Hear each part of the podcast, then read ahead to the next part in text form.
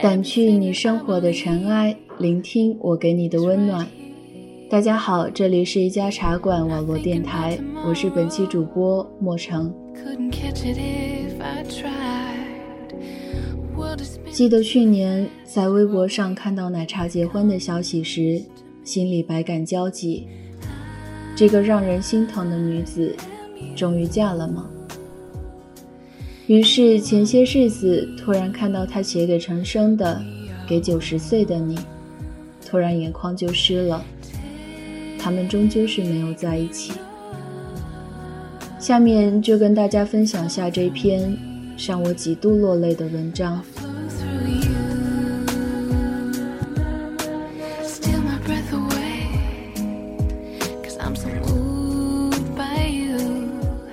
很久不见了。我不会自讨没趣的问你最近好不好，因为你的答案总是活着吧。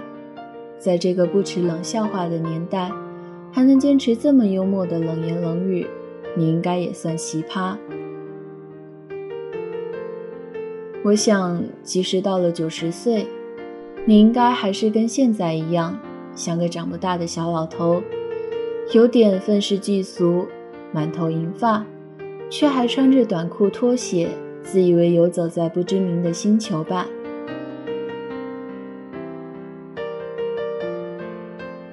还记得你早当年奋力写书的模样，在光复南路的一家小店里，一壶茶，一包烟，握着笔，一个一个字的写下，然后固定在傍晚时，身为助理的我去接你，前往录音室。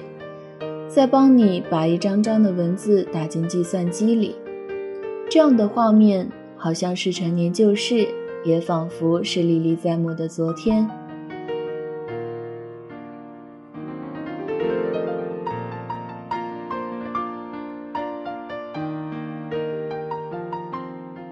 自从你传讯息来要我写序之后，我就陷入恐慌，这怎么写啊？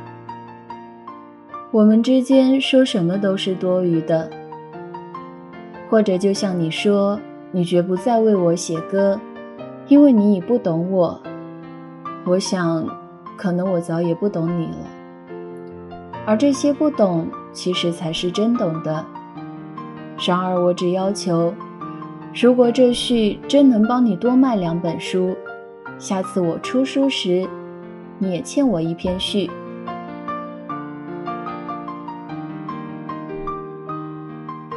有时我很恨，为什么我的人生到现在还必须跟你的名字扯在一起？但也许我应该感恩，像奶茶这样的名字也只有你想得出来。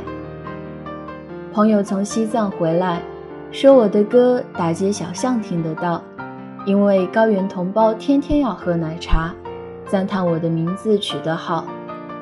很冷，但这绝对不是笑话。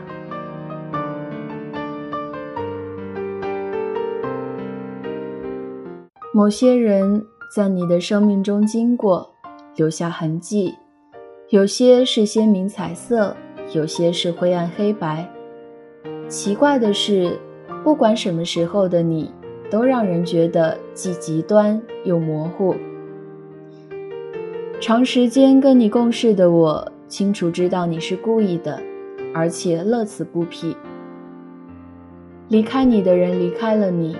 因为知道你是故意的，留在你身边的人留下来，因为清楚你乐此不疲，但是没有一点心机。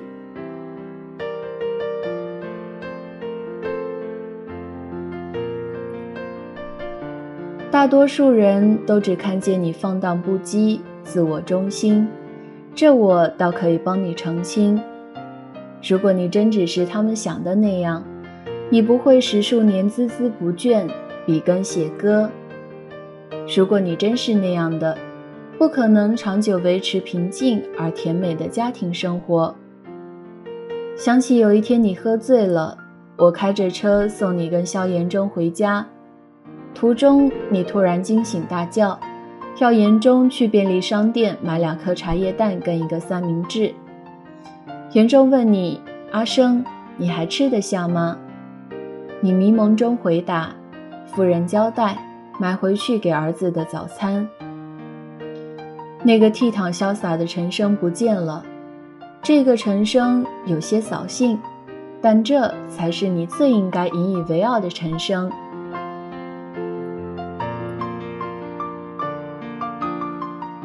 你的确在我生命中扮演了很多角色。我爸爸说了，你住院那时，某个黄昏，他独自去看你，坐在病床边，只跟你说了一句：“谢谢你代替了我的角色，比起我，你更是一个称职的父亲。”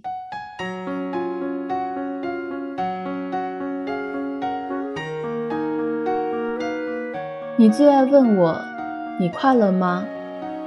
在我离开新乐园后的第一张唱片完成时，我拿着热腾腾的新歌要你听。电话里的你说：“我不用听，你只告诉我，唱这些歌你快乐吗？如果快乐，那就够了。”我知道你是故意的，是老招。但到现在为止，工作中虽难免会做一些妥协的事，唯有唱歌，师傅的话我谨记在心。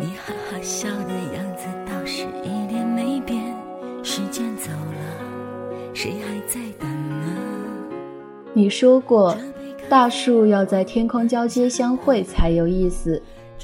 那时你的意思是说，我还是棵小苗，别老依附着你。要我自己学着长大。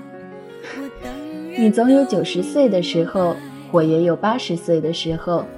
到那个时候，我不奢望我的树长得比其他人高，也不需要长得跟他人一般高。我只确定，我的树顶能遥遥见得着你的树顶就够了。我知道你也不能带我回到那个地方。你说你现在很好，而且喜欢回忆很长。我们没有在一起，至少还像家人一样，总是远远关心，远远。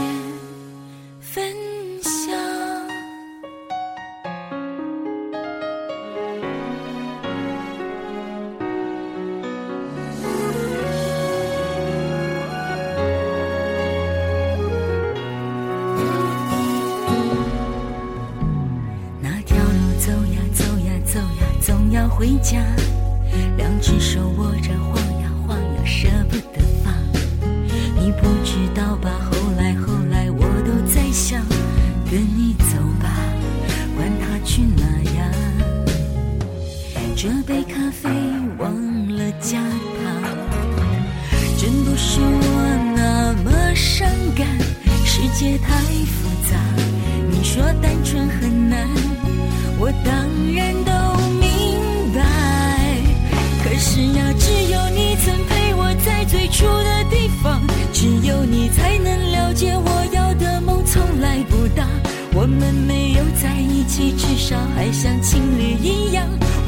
的、疯的、伤的，在你面前哭的最惨。我知道你也不能带我回到那个地方。你说你现在很好，而且喜欢回忆很长。我们没有在一起，至少还像家人一样，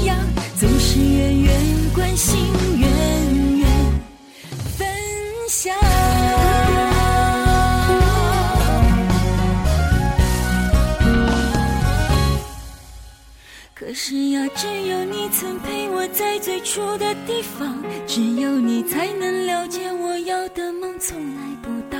我们没有在一起，至少还像情侣一样。我痛的、疯的、伤的，在你面前哭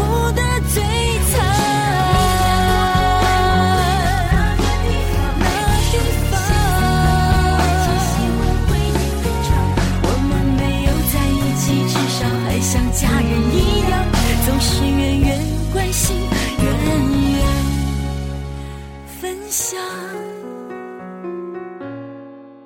我们没有在一起至少还像朋友一样你远远的关心